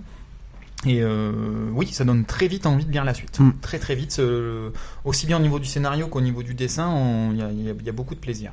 Tu es surtout, excuse-moi, de, de, de plonger dans, dans le Paris de l'époque. Oui. Parce que enfin, le, le Paris de 1900, euh, voilà, j'avais pas trop de pas trop de connaissances dessus et c'est c'est assez intéressant Avec de la voir. Tour Eiffel qui est en train de se monter. Ouais, Ouais, ça, la tour Eiffel qui se construit, donc euh, de l'ESSEF qui essaye de faire le, le canal de Panama. Bah, le peu de connaissances qu'on a finalement euh, sont vite retrouvées euh, Mm. là-dedans. On retrouve vite nos marques et euh, c'est c'est agréable de- d'a- d'avoir cette euh, cette euh, plongée dans, dans, dans l'univers euh, des Misérables sans pour autant se fader euh, les 800 et quelques pages euh, du Et- bouquin de d'Hugo. quoi. Et puis les personnages euh, secondaires, voilà, ont tous un peu un mystère, un secret qu'on a envie de découvrir. Comment ils s'en sont arrivés là euh, euh, Comment est-ce qu'on est arrivé dans cette situation-là Euh, Il y a un vieux qui bosse euh, dans la maison close, qui est un peu le factotum. Hein, Ouais, c'est ça. Euh, on se demande Il a un petit côté Père Noël, je trouve. Ouais, c'est ça. Euh, voilà, il y a aussi un côté, et vous allez me dire si ça vous... Princesse Sarah. La pauvre petite qui devient copine avec le gars qui bosse Ouais. Ouais, Ouais. mais enfin, Princesse Sarah, le problème c'est que euh, Princesse Sarah était quand même très naïve. Et puis c'était une, Oui. c'était une vraie pusher, Princesse Sarah. Euh, Elle, c'est pas du tout une pusher. Ah non, pas du tout. Non, attends, Princesse Sarah c'était pas une vraie peu chère. Elle est arrivée, elle était de la haute et tout, avec sa poupée, sa maison de poupée. Tout le long, c'est une pusher. Eh, il m'arrive ça, il m'arrive ça. Oui, non, mais voilà, il mais c'est ça. ça. Que- mais sauf que Chimère, elle est pas du tout naïve comme Ouais. Princesse Non, Sarah. mais Il m'arrive ça, t'inquiète pas, je te réserve un chien de la chienne. Il y a pas de problème, mon grand. Fais-moi ça encore une petite, t'inquiète pas. Tu m'as cogné même pas mal. Vas-y, remets ça encore une couche. Le dessin. Très beau. Euh... J'avais juste, euh, je t'avais fait la remarque, Pierrick, Ouais. euh, au début du troisième tome de mémoire, il y a quelques planches où le dessin est, est en dessous du reste. Mais alors je ne sais absolument pas pourquoi et euh, c'est c'est c'est un petit peu étrange. Ça dure quoi, deux trois planches, je crois, hein, je ne sais plus. Mais après on revient très vite sur euh, sur une très jolie qualité. Et, euh, voilà. Au début, voilà, au début de ce tome 3, les les- les- le- l'ancrage, les, les traits de contour sont plus grossiers, sont plus épais. Et, et ça dessert franchement le, la, la, la, la finesse de, de toute l'histoire et de tout ce qu'on a pu voir euh, jusqu'à présent. Mais après, on revient sur euh, sur quelque chose de, de, de, de, de très joli et de, très fin. Et un travail sur les costumes, sur les, les costumes, les bijoux, Les sur. euh, décors, euh, euh, c'est est très, vraiment très fouillé, ouais. c'est très fouillé. C'est beau en fait à ce niveau-là, c'est vraiment bien, très ouais. sympathique, c'est bien raconté, ça, ça tient la route. Un style pas très réaliste, hein, on est un- entre du cartoony et du réaliste, un peu sombre. Ça me fait penser à certains moments un peu du Forster sur certains points, Mm. pour ceux qui connaissent. Euh, ça tient la route. Enfin, globalement, c'est une bande dessinée qui fonctionne plutôt bien. Oui, ça fonctionne très bien. Et puis, ouais, on se, laisse vite prendre euh, au jeu. Les quelques, les, les quelques images de nudité, euh, finalement, euh, n'ont absolument rien d'érotique dans l'histoire. Quand on, on est dans une scène de discussion entre euh, deux prostituées et qu'elles ont effectivement, euh, pour l'une, euh, une jarretière, pour l'autre, les seins à l'air, bah, bah, c'est juste que c'est le, le costume normal de- du personnage et sans plus, quoi. Quelques scènes d'orgie aussi.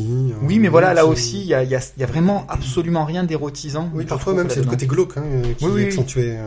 c'est ça. Mais voilà, du coup, c'était très intéressant et on, on se, on se laisse vite prendre, euh, vite prendre au jeu. C'est pour qui?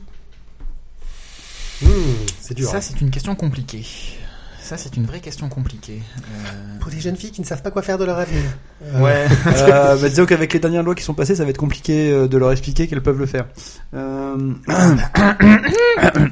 Hein, non mais ça va relancer l'économie française. c'est ça. Euh... Ouais. Non, je pense que voilà pour Les- euh, les- ceux pour l'association de qui militait pour la réouverture des maisons closes. Ouais. Ouais. Euh, moi, je dirais euh, tous ceux qui aiment les, les intrigues euh, Historique. historiques et entre personnages. euh, voilà, il y, y a une vraie recherche, une vraie, une- des vrais- de vraies enquêtes. Quoi. Ceux qui aiment la petite histoire derrière la grande. C'est ça. Voilà, il y a de ça. Donc Chimère 1887, euh, c'est chez Glénat par euh, Pelink, euh, Mélanine et Vincent. Trois Euh, tomes déjà. Trois tomes déjà. Euh, je sais pas combien sont prévus, on attend la suite. Euh, Bah, le quatrième, je pense, paraîtra en 2014, étant donné que celui-ci est sorti fin 2013. euh, Voilà. Peut-être même 2015, parce que ça peut être long et lent. Mhm. Ouais, 2014, on peut espérer. Et puis, ben, beaucoup de finesse dans un sujet très casse-gueule et on va laisser la parole à Matt Manga. Carte blanche à Matemanga. Bonjour, ça fait un moment qu'on t'avait pas entendu. Eh ouais, comment ça va? Ça va très très bien, euh, comme tu peux le constater en écoutant nos émissions. Donc, euh, tu vas revenir nous parler d'un manga, tu vas nous parler d'un truc, euh, en fait, je sais pas du tout ce que c'est, et ça s'appelle Rebirth. Mais qu'est-ce que c'est que cette chose? Alors, c'est un manhwa, déjà, D'accord. c'est coréen, et ça s'appelle, le nom complet, c'est Rebirth, The Lunatic Taker. Donc, Oui. c'est un manhwa qui parle, qui se passe dans une ville japonaise sans histoire, où euh, dans cette ville, il y a beaucoup de, de suicides, il y a une vague très étrange de suicides, et il y a une euh, légende urbaine qui dit que c'est à cause de mystérieux objets de grande valeur abandonnés en pleine rue. Donc on suit en fait euh, l'aventure de Reiji, qui euh, croit pas du tout en cette histoire, et de sa sœur euh, Akaya. Et un jour, ce Reggie euh, tombe sur euh, un de ces objets au sol, et au moment où il le ramasse, quelques minutes plus tard, un voleur à la tire essaye de fuir dans la rue et bah, le tue. Et au moment où il meurt, il entend une voix qui lui parle dans sa tête et qui lui de- demande de faire un pacte s'il veut vivre. D'accord. Euh, juste comme ça, tu as dit que ça se passait au Japon C'est un fumble de ta part ou... Non, non, c'est pas un fumble. Donc c'est un manhwa qui se passe au Japon. Tout à fait, oui. C'est écrit par deux Coréens et ça se passe au Japon. D'accord. Donc vas-y, poursuis. En fait, j'ai dit deux Coréens. Donc il y a un scénariste qui s'appelle Lim Dal-young et un dessinateur qui, euh, lui, s'appelle Lee So-young. Euh, donc en gros, le pitch de base peut paraître très euh, très basique, mais en fait euh, c'est euh, clairement voulu. Il y a une volonté derrière. C'est pour pouvoir poser très très très rapidement les bases des personnages, de l'histoire. En fait, il s'avère que l'objet lui a rendu la vie, mais il possède un total de 10 vies qui va perdre, euh, il va perdre une vie tous les jours, et le seul moyen de conserver, de rester vivant, c'est de tuer d'autres possesseurs d'objets euh, maudits pour récupérer leur vie et ainsi survivre. D'accord. Donc euh, bon bah voilà, le pitch, le pitch de base est, comme je disais, très simple, mais en fait c'est pas ça tout, c'est pas ça l'intérêt. tout l'intérêt du, du manga, en fait, euh, pour moi, c'est euh, l'environnement et l'ambiance qu'ils arrivent à poser. Euh, en fait, euh, Ayaka, euh, la grande sœur de, Reggie, est une, grand, une grande sœur très très très protectrice, voire même très possessive. Et pour protéger son petit frère, elle est prête à tout, quitte à elle aussi mourir et faire partie de, de ce monde empli de violence. Et à déchirer ses vêtements quand elle se bat. Oui, alors ça c'est euh, ça c'est le dessinateur, euh, dessinateur. Non, mais je veux dire, c'est un sacrifice que la sœur est fait- prête à faire pour, euh, pour son frère. Ouais, ouais, ouais, mais j'y Ça doit reviendrai un cher peu en plus à tard. la fin. Ah, ça, ça doit coûter très très cher en fringues, c'est clair. Euh, mais ça, j'y reviendrai un peu plus tard, ça. Euh, en gros, pour euh, pour parler de, du scénario et de, de l'ambiance qui est euh, donnée, c'est en fait un monde qui est justement très violent parce que les, les takers, donc les, les les gens qui ont ces objets euh, ces objets qui leur donnent des, des facultés spéciales et surtout le fait de, de pouvoir rester vivant et avoir une régénération supérieure, tout ça machin. En gros, on va dire qu'il y a euh, différentes euh, modes de, fonctionnement de ces gens-là qui vont euh, chercher des proies faciles, qui vont euh, pour pouvoir pour pouvoir survivre. Il y a une grosse un gros travail sur la psychologie des gens qui vont présenter un visage et puis qui face à la mort vont potentiellement changer complètement de, comportement parce qu'ils sont effrayés. Et surtout la sœur qui qui possède des facultés innées impressionnantes, qui euh, n'hésite pas à, à essayer de tuer les gens euh, qu'elle a en face de en face d'elle parce que pour elle ça fait partie du ça fait partie des règles etc et qui a une psychologie qui est très très sombre et très très bizarre en fait et en fait tout du long euh, de, du bouquin on voit l'évolution entre Reiji le petit frère qui euh, lui euh, est le bon héros de shonen euh, donc du coup, il veut toujours trouver une solution à l'amiable, etc. Il est complètement perdu au milieu de ce monde-là.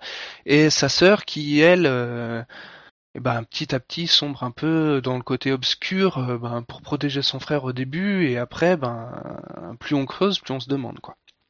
Euh, là, moi, tel que tu me, me le décris, c'est vrai que ça fait très shonen, mais c'est classé en seinen euh, sur le si- site de l'éditeur Euh, français Doki Doki. Doki Doki, oui, c'est un, c'est un seinen parce que c'est très très violent. Il y a, c'est bon en plus, bon, il y a un côté fan service qui est non négligeable, mais ça, le, le, le dessinateur, euh, c'est le même qui fait Freezing, qui fait euh, versus, et euh, bon, chaque fois Ah qu'il y oui, a un Freezing, combat, j'ai juste vu sur le site de l'épisode une couverture et je me suis dit qu'il y avait un truc bizarre. Ah mais c'est, il, il est fan des combats où les demoiselles finissent. euh, Ah non, mais là, il y a la couverture du tome 18, euh, c'est c'est- pas qu'elle a des soutiens-gorge, c'est qu'elle a une paire de buts plus gros que sa tête, c'est même pas c'est même pas réaliste et crédible en fait, euh, tellement c'est énorme. Ben voilà quoi, c'est c'est le dessin, c'est le, le- ce, ce scénariste, ces, ces dessinateurs là Mais là- sont. Là pour le là pour le coup, de ce que j'ai pu voir de Rebirth, c'est quand même moins moins exagéré et moins Oh, c'est moins moins fan service. C'est moi, ça l'est quand même fan service. Bon, Ça après, même. Après, ils se battent au cutter à deux mains, j'ai pu voir. Euh, pas euh, que non non non non, c'est euh, c'est là je t'ai montré euh, je t'ai montré euh, deux trois. J'ai vu sur le site de l'éditeur. Alors sur le site de l'é- de l'éditeur Doki Doki en France, on peut avoir un petit extrait. Euh, et apparemment donc chaque artefact est un peu particulier. Donc le, Exactement. le, le héros trouve des bracelets, mais là apparemment il y en a qui avaient un cutter géant qui devient géant. Enfin ça c'est Voilà. ça c'est s'il y a une sorte de côté outrancier un peu rigolo, est-ce qu'il y a un second degré dans cette dans ce côté humoristique, enfin une sorte d'humour quoi quelque part.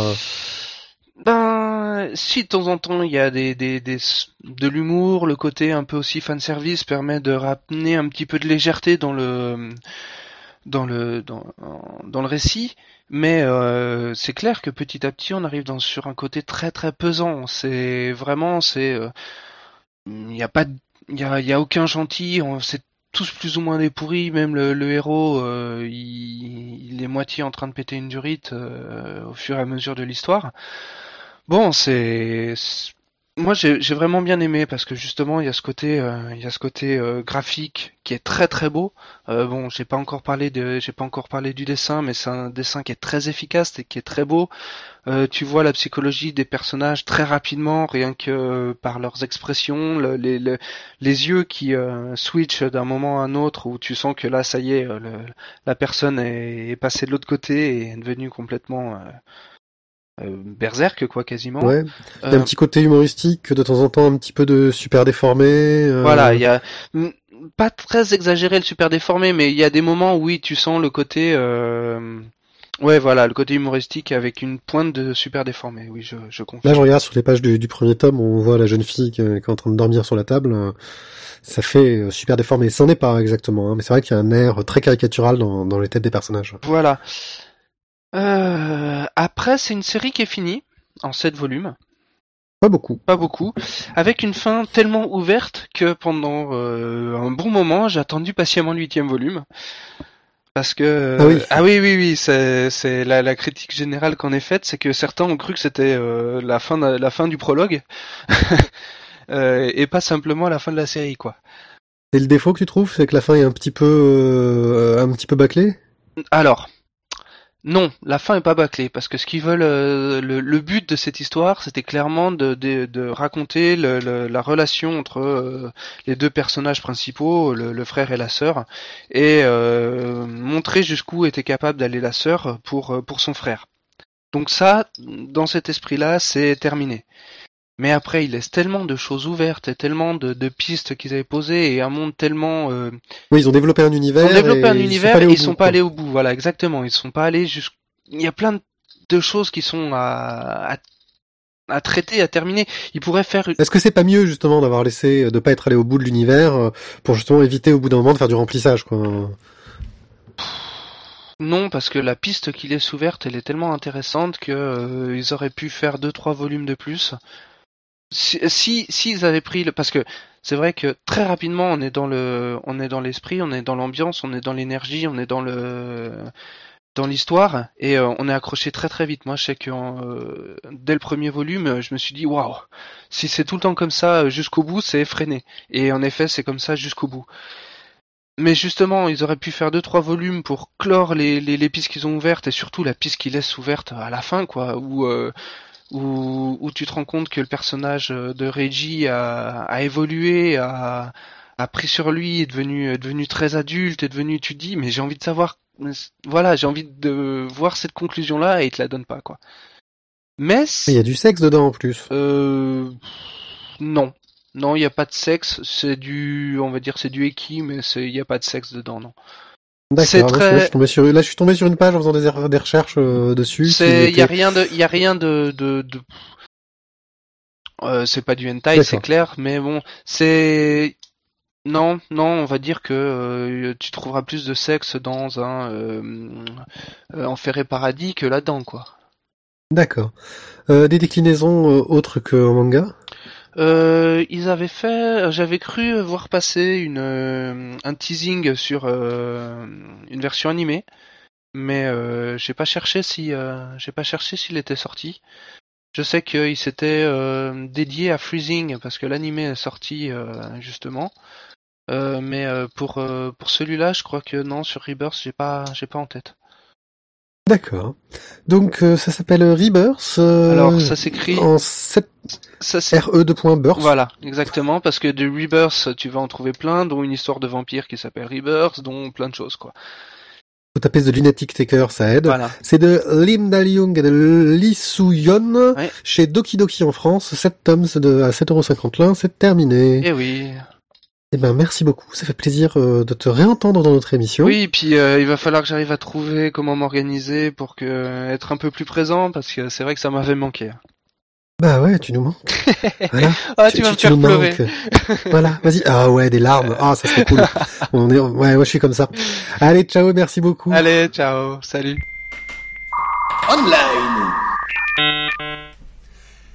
Je vais vous parler de His Faces All Red. His Faces All Red, qui est une bande dessinée de His Face d'ailleurs, pas Faces, de Emily Carroll, une bande dessinée vraiment très sympathique, complète, que vous pouvez trouver sur son site. Les liens sont sur le site de La Voix des Bulles, si j'oublie pas de les mettre. Euh, qui nous raconte, bah, ça commence, on voit un gars qui apparemment est dans une taverne, il y a une fête, les gens sont en train de boire, il est en train de dire qu'il est en train de regarder son frère, qui est quelqu'un au top, sauf qu'il y a un gros problème.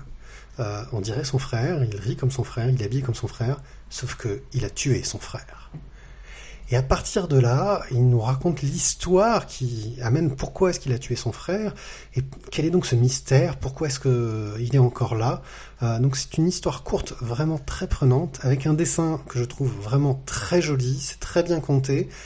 Euh, ça utilise pas beaucoup euh, les possibilités du numérique, sauf vers la fin, c'est-à-dire qu'en gros, à chaque fin, euh, on a une longue série de planches. On a une longue série de planches et au bout d'un moment, euh, bah, y a Next pour aller à la planche suivante. Et vers la fin, il commence à avoir juste une case. Il faut cliquer sur Next pour voir ce qui va se passer et ainsi de suite. Donc ça joue un peu euh, là-dessus pour euh, nous faire le suspense. C'est vraiment très sympa. Il y a d'autres BD d'Emily Carroll sur son site. J'ai pas eu le, temps encore de les voir. En tout cas, moi, ça m'a donné grandement envie. Tu as juste regardé l'intro et tu en as pensé quoi? Ça a l'air vraiment bien. Et là, du coup, je suis en train de lire les pages suivantes. Mais euh, le, le- les graphiques sont, sont très sympas. Ça met vite dans l'ambiance. Très peu de texte, mais, euh, mais bien. Non, franchement, ça a l'air, euh, ça a l'air sympathique. Texte, C'est en anglais. texte en anglais, voilà, oui, je pour précise, info. c'est en anglais, mais c'est pas très très complexe. Non, c'est pas compliqué se lit lire. assez bien. Il y a peu de texte, voilà, de toute façon, même s'il manque éventuellement un mot euh, avec un petit Google Translate à côté, c'est c'est vite vu si vraiment il manque un truc. Puis de toute façon, le- euh, l'image est là pour, pour aider également, quoi. Voilà, c'était le online. Je vous, re- vous invite à le lire, c'est très sympa. Hors sujet. C'est la belle nuit de Noël, la neige étend son manteau blanc, et les yeux levés vers le ciel, à genoux les petits enfants. Avant de fermer les paupières, font une dernière prière. Petit papa Noël, quand tu descendras du ciel, jouets par milliers, n'oublie pas mon petit soulier. C'est bon, on s'arrêter là. hein Euh, je crois qu'on les a. Assez- non. Non, voilà. C'était assez hors sujet. Avant de partir. Non, fallait qu'on parle du HS là quand même, parce que sinon on va durer Hein, des heures. on a- je crois que c'est- on est assez hors sujet là. hein, C'est bon. Ah, tu voulais parler d'un truc, je crois. hein, La Oui, Reine des voilà, Neiges. c'est ça, La Reine des Neiges. Alors j'ai eu euh, la chance, l'honneur, le privilège euh, d'aller voir euh, ce magnifique film de Disney, La Reine des Neiges. Film d'animation euh, en 3D. Film d'animation en 3D ou pas en 3D d'ailleurs. Non, mais en 3D. Qui d'ailleurs, euh, qui d'ailleurs relief pour marque, marque aussi le grand retour de Disney sur, euh, sur, sur, sur le dessin animé vraiment qui, qui fait des entrées. Ah ouais, ça marche à la donf. Ça marche à Donf, ouais, la Reine, des- la Reine des Neiges. Ouais. Moi, j'avoue, j'ai vu la, les, un peu les bandes annonces et j'ai eu l'impression qu'ils mettaient tellement en avant les personnages secondaires qui sont là pour faire rire que ça m'a pas donné envie. Alors, ben justement. Comme à chaque fois sur les bandes annonces de Disney de toute façon. Oui, c'est vrai. Alors, je vais rentrer un petit peu plus dans le détail. Donc, pour faire simple, euh, Anna, qui est une, une jeune princesse euh, un petit peu, un petit peu boulégon, euh, se, a une sœur qui elle va devenir euh, reine du royaume. Sauf que il y a une espèce de pouvoir magique, de malédiction dans la famille et euh, elle, euh, elle a le- un pouvoir de glace. Alors qu'elle maîtrise extrêmement mal. Du coup, elle est obligée de, de porter des gants en permanence. Sauf que lors de la cérémonie de, de, de mise en de, de comment est-ce qu'on dit déjà de célébration pour qu'elle soit reine Ouais, d'intronisation c'est ça? Euh, donc il faut qu'elle enlève les gants pour prendre en main euh, le sceptre la petite boule machin j'ai oublié les noms exacts euh, je suis pas calé là-dessus et et puis il se passe une mésaventure elle se dispute un petit peu avec sa sœur elle s'énerve et, et elle glace tout un tas de choses autour bien sûr des personnages très euh, très mauvais, très euh, très mal intentionnés, euh, essayent de la de la faire bannir, du coup crier aux sorcières, etc. Du coup, elle s'enfuit, elle se crée son palais de glace, machin. Et sa sœur, un petit peu boulégon et aventurière, part en quête pour retrouver sa sœur, pour qu'elle redevienne euh, reine, et surtout qu'elle sorte euh, le pays de la glaciation dans laquelle elle l'a plongé bien malgré elle.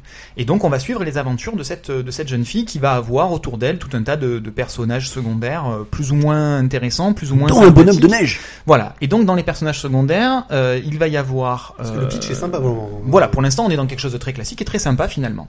Donc, elle, euh, lors de la, de la cérémonie d'intronisation et du bal qui va avec, elle tombe amoureuse d'un jeune prince qui arrive des îles du Sud. Euh, ils se promettent euh, monts et merveilles et ils veulent se marier euh, extrêmement rapidement après quelques heures de bal ensemble. Et donc elle doit laisser ce jeune prince aux reines du, royaume pendant le temps où elle va partir à la, à la recherche de sa sœur. Et elle part toute seule, très mal équipée. Elle croise sur la route euh, un jeune euh, euh, chasseur, euh, bûcheron, bref, quelqu'un qui... Un Canadien, quoi. c'est ça, une espèce de Canadien, qui, qui, est, qui est affublé d'un... Ouais, c'est pas grave. Qui est affublé, affublé d'un très joli renne, euh, très sympathique son petit traîneau et ils partent donc euh, à la recherche de la sœur. Ils vont croiser euh, d'autres personnages, dont le fameux euh, bonhomme de neige. Et voilà, donc je vais pas raconter plus euh, plus d'aventures que ça. Par contre, donc très sympa. Jusque là tout va bien. Et contrairement à ce que vous avez dit, alors peut-être que moi je l'avais pas vu la bande annonce, hein, mais euh, les personnages secondaires justement sont pas assez exploités. Que ce soit le personnage bo- bonhomme de neige ou le renne, les deux sont excellents. Et les quelques moments où ils sont utilisés, c'est vraiment excellent et on- c'est ça rit aux éclats dans la salle. Les autres moments, euh, il y a des longueurs. Non, quoi. non, tu as oublié de dire que ça rit aux éclats dans la salle pour les 8 ans. Il a Ah dit oui. caca Oui, il y a un peu de ça aussi. Il y a un peu de ça. Mais c'est vrai que ça marche très très bien auprès des gamins. Tant qu'il y a ces, pendant qu'il y a ces scènes-là et pendant que, qu'il y a de l'humour et un petit peu plus d'action. Ça Et c'est chante vrai que, ah oui, alors ça chante beaucoup, beaucoup, beaucoup, surtout au début. Moi qui suis vraiment pas très fan de tous ces chants-là, euh, la, la- On dirait pas. Je dirais pas, Ouais, ouais, ouais, non, mais là vraiment, j'ai j'ai du mal avec ça, avec ce genre de conneries. Et euh, voilà, du coup, au début, euh, j'avais vraiment très très peur de, de, de m'emmerder ferme pendant une heure et demie. Mais euh, voilà, la suite de l'histoire euh, m'a m'a rassuré, mais encore une fois avec des longueurs au milieu et où bah, dans la salle ça bougeait pas, euh, ça bronchait pas. J'ai eu l'occasion d'y aller avec un enfant à côté qui qui qui, qui, bah, qui était euh, Bon public. Bon, bah, qui s'agitait dans les moments euh, dans les moments euh, de trop calme. C'était un peu beaucoup trop moins calme et par contre qui s'éclatait, qui était pris dans l'action dès que dès que ça bougeait un petit peu plus quoi. Bon, donc un film sympathique, mais pas exceptionnel. Ça reste un Pas, Disney. pas exceptionnel, c'est un bon Disney sans plus, mais vous pouvez largement y aller en famille. euh, Il y a de très bons moments. euh, N'hésitez pas à y aller.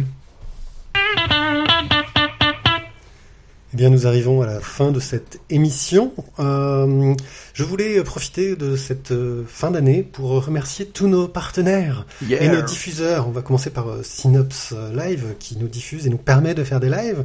On remercie aussi Bad Geek qui diffuse euh, nos émissions et fait un peu de promotion autour de nous. Euh, Pod Radio sur lequel nous sommes diffusés euh, deux fois sur une de leurs euh, chaînes dans la semaine.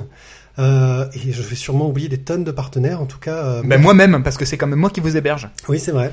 Euh, merci à tous. Je vous rappelle que vous pouvez euh, voter pour les OEC Awards. Le lien est sur la page du site. Euh, Le site vous- lavoidesbulles.fr, bien voilà, que vous pouvez laisser des tonnes de commentaires, que vous pouvez aussi désactiver vos adblocks pour voir les images qui accompagnent les articles, qui sont les couvertures des albums, et c'est tout. Il n'y a rien d'autre comme pub sur le site. sûr. Oui, ah, si, si, parce que si vous cliquez dessus, vous allez sur Amazon. Ouais, et, c'est si vous, ouais. et si vous achetez euh, sur Amazon, euh, ben, nous, ça nous permet d'acheter des bandes Voilà. dessinées. Parce qu'on en Même si, un le- petit même peu- si Lunch nous tape après.